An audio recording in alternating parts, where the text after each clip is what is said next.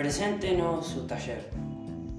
Bien, te comento. El taller de audiovisuales, de representación audiovisual, es un taller que se basa en la creación de un producto audiovisual, ¿sí?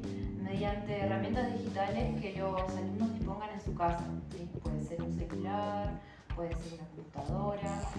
Em, lo que tratamos es que ellos puedan eh, tener una introducción de lo que trata ¿sí? y pueden ir desarrollándolo en el transcurso del año. ¿Cuáles son sus objetivos en el taller? Bueno, el objetivo es justo un poco lo que te comentaba anteriormente, es introducirlos en lo que es el mundo audiovisual, eh, contarles de qué trata, para que ellos mismos puedan este, crear un producto audiovisual. en un principio teníamos pensado crear un corto, y luego tal vez la posibilidad de un largo, pero en un principio es un corto. ¿Cree que la pandemia trae dificultades para el desarrollo del taller? Sí, sí, sí, puede traer dificultades porque es algo que es inconstante.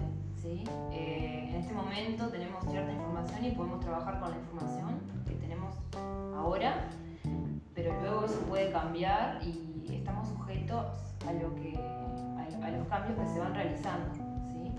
Este momento pienso que podemos trabajar y aprovechar todos los recursos que tenemos. ¿Cuál sería su mensaje para los alumnos del liceo?